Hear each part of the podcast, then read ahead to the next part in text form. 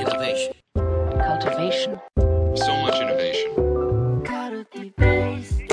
Radio. Check. 皆さん、こんにちは。皆さん、こんにちは。安西です。みなべです。はい、というわけで、はいカルはいテス。ラジオやご機嫌いかがでしょうか？よろしくお願いします。っていきましょうね、今日もね。はい。やりましょうね。というわけで、はい。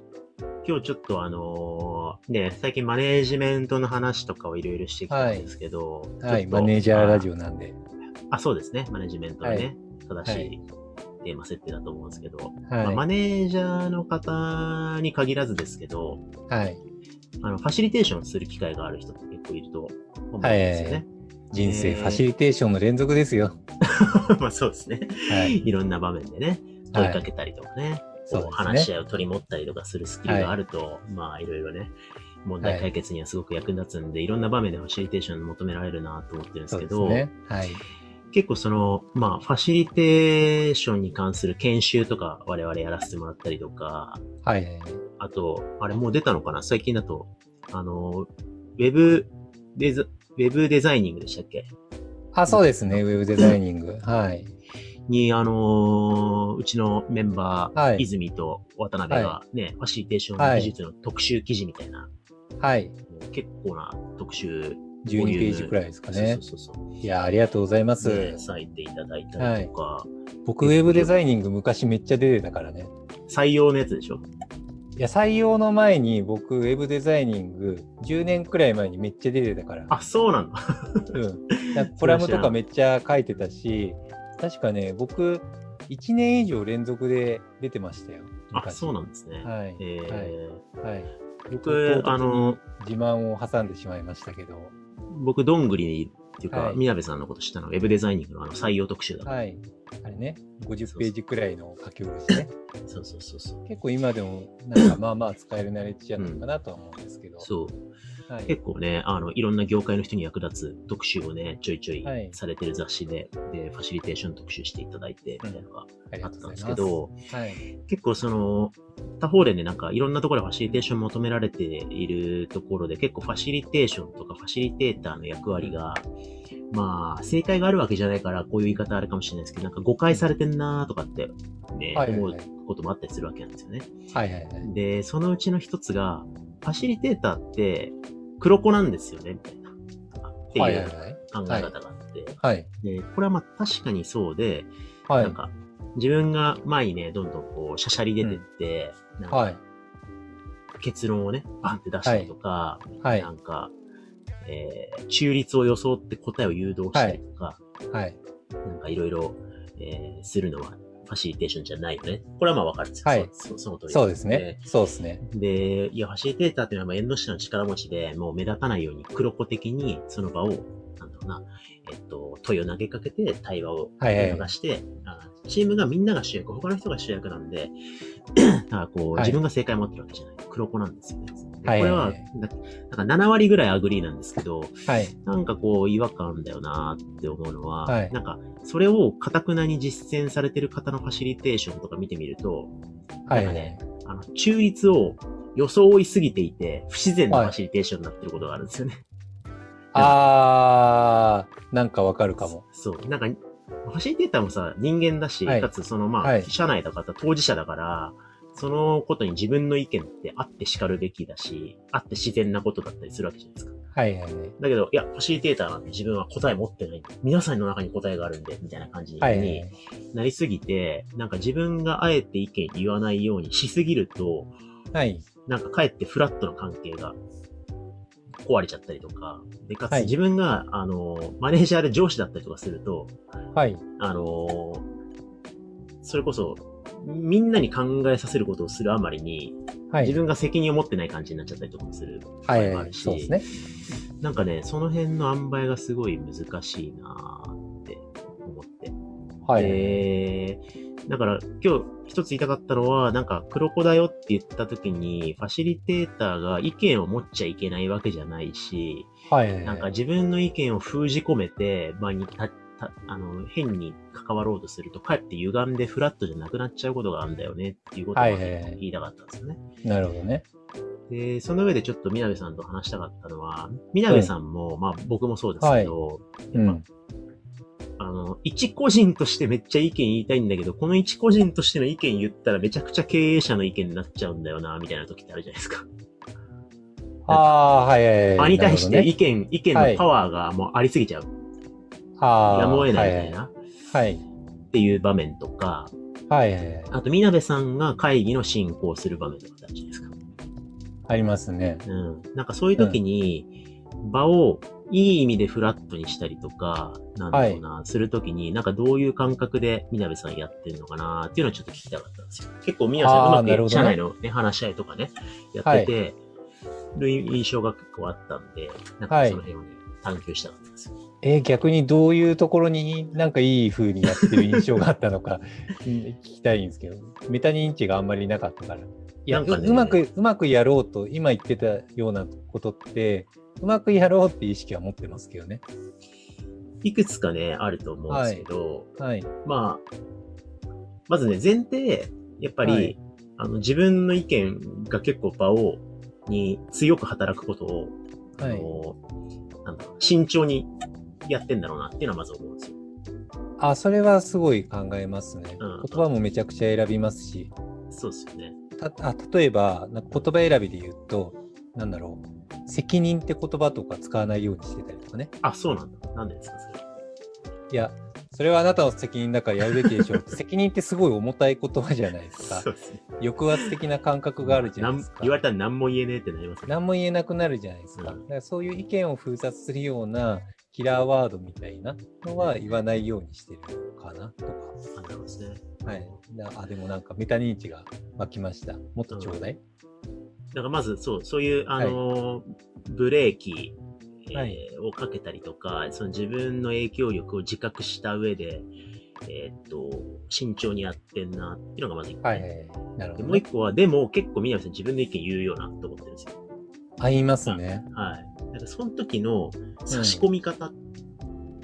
で、はいなんかそれいや、それ言っちゃったらもう、じゃあ宮部さんがそう思ってんだったら、それが答えでいいっすよってならないように差し込んでるじゃないですか。あ、それはね、気をつけてます、最近。うん。その辺、そこら辺にね、技がありそうと思いましたね。ああ、これね、なんだろう。まあ、もっと若い時のなんか失敗体験みたいなのをベースに改善してるかもしれないですね。えなんかこ、あ、このワード言っちゃうと、なんか身も蓋もないというか、立場的に言っちゃいけないんだな、みたいなの、単語的にこう、いろいろ捉えてたりとか、い言い方も気をつけるようにしてたりとかね、ニュアンスとか、うんややっぱりなんか上の人の感情がどういう状態かとかそういうのってすごい気にしちゃうじゃないですか。うん。でもなんかニコニコしすぎててもなんか怖いじゃないですか。そうですね。なんかサイサイコパス感が出るから。だからなんかこうイイメージはしてますね。なんかこうこれこういう表情とか言い方の方が相手がキャッチアップしやすいだろうなみたいな。ねある種自分のインターフェースみたいな、ユーザーインターフェース的に捉えながら振る舞うようにはできる限りしてますね。話し方とか、なんだろう、間とか。あ、間とかもそうっすね。みたいに話し続けると相手の思考を奪っちゃうん。ですよね。そうですね。今ので言われたらちょっと、ね、そう、奪われますね。奪われるじゃないですか。だから、あえて間を作ったりして、相手の思考をなん。か間を作って作るようにしてたりとか、もするかな。あと、何も言わない、経営者が何も言わないでそこにいるって、またそれはそれで怖いんですよね。そう。めっちゃ絶対思うことあるはずなのにいるの怖みたいな。何も言わないあいつみたいな。すげえ怖いじゃないですうん。か。だから、なんかそれを意見表明一定するようにはしますよね。でも意見表明したときに、なんかこう、やっぱりそれが破壊力があったりとかするから、それも気をつけるようにしてるし、でもそれを表明するからには、なんかみんなにとっていい問いになったりとか、場のファシリテーションに役に立ったらな、みたいな感覚は考えながらもやりますね。だから自分の、そう、自分の言いたいことを思っていることを、なんかいい感じにこう UI にしながら相手に投げかけて、で、なんかいい波紋になるみたいなのはかなり意識してますかね。うんうん。あともう一つ意識してんのが、なんか、いじられやすいじゃないけど、できる限り自分が、なんか、ななんだろう、話し方とか持ってき方とか、やり方的に、こう、自分を下に置くようにできる限りしてるかもしれないですね。下に置いたり、あえてちょっと距離感を保ちながら、近すぎないような、なんかイメージで話すようにしてたりとかするかもしれない。なるほどね。うん。なんか、言い返せないようにしないように頑張るみたいな。結構、みなべさんが口癖のように言うなって思うのは、はいあれですね。あの、自分の、いなんだろう、叩き台として言ってるけど、ここに自分のこだわりはないみたいなことを結構言います。あ、それすごい言いますね。うんうん。あ、すごい言います。これはあくまでも今の整理しただけなんで、うんこれをベースになんか批判的なアプローチに乗っかったりとか、なんか、うんなんか違う意見言ってほしいんだよねってことは言いますね。壊壊してくれみたいなぐらいの感じあそうですね。そうですね。そうですね。うんうん。あそれはすごいアテンションとして大切にしてて、あ、だから最近、先生の使ってたワードでこれいい言葉だなと乱発してるのが、うん生煮えですね。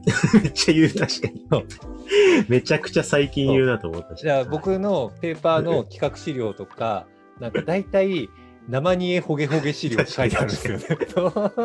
いや、生煮えっていい言葉だなって思って、そうねそう、明確にこれはもう完成だと一切思ってないよみたいな。うんうんまだ食えないよね。感覚はそう、食ええないよっていうのが明確に分かる。プロトタイプだと、うんもう俺が正解と思ってるのにレビューしてほしいんだみたいなニュアンスにも感じるじゃないですか。はいはいはいはい。意見はないですか？なかったらこれでいいですよねって求められてるように感じるけど、うん生煮えって明確になんか途中ですっていうのをなんか意見表明してるような感じがいいなって思ったんですね。うんうん。はい確かにね。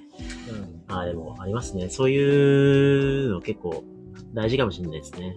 うん僕も結構そういうの気をつけてるかも。なんか、うん前提わからんし、うん前提みんなで考えたいと思ってんだけど、うん個人目線で言うと、こう、こう、こう思うけどね、みたいな、なんか、はいちょっと言い訳がましいかもしんないけど、はいなんかそういうどういうスタンスで、どういうステータスの意見なのかっていうことは、ちゃんと場に共有しないと、あなそうんですか、ね。うん、ど、どう、トップダウン的にどう解釈すればいいのかとかわかんないうんくなっちゃうから、なんかあその辺そうは、い色付け、ちゃんと意味付けしてちゃんとお届けする。はい。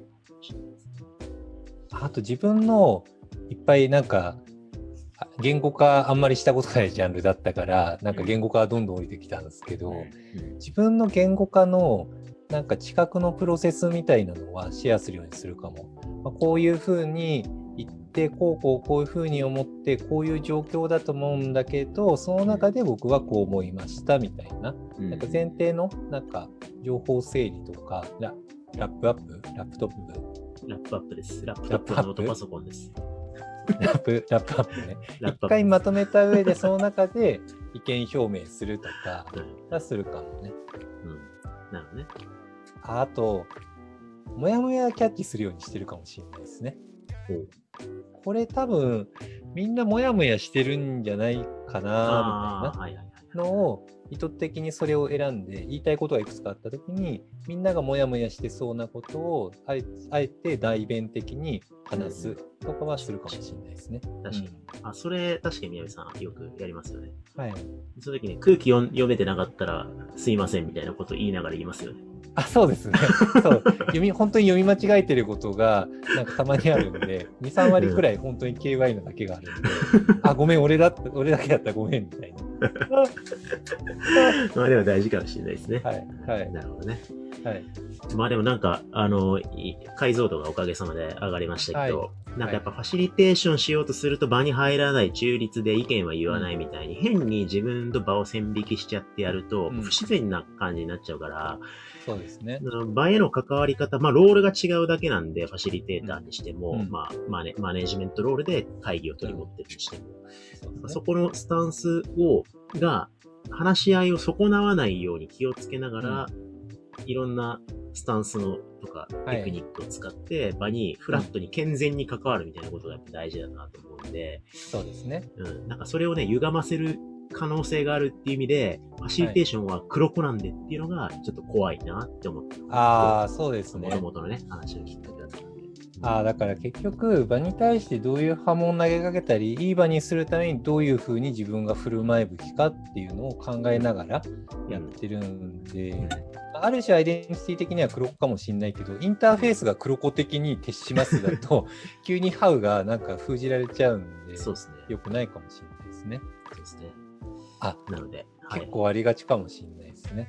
マネージャーは黒子なんで、みたいになって、あそうっすね何も言わないでそこに突っ立ってて、え何々さんはどう思ってんすか？みたいな。うん。なんか、まあ、言ってくれればいいんだけど、内面下ではみんなそう思ってるみたいなうん、ことってあるかもしれない。そうですね。何考えてるか分かんないみたいな感じになっちゃいますからね、そうするとねそうですね。うん。なかなかバランスがね、難しいところではあるんですけれども、はい。なんかね、ちょっとファシリテーションする際のお役に立てれば幸いです。はい。というわけで、じゃあ、今回ははいこのぐらいにしたいと思います。ありがとうございました。ありがとうございます。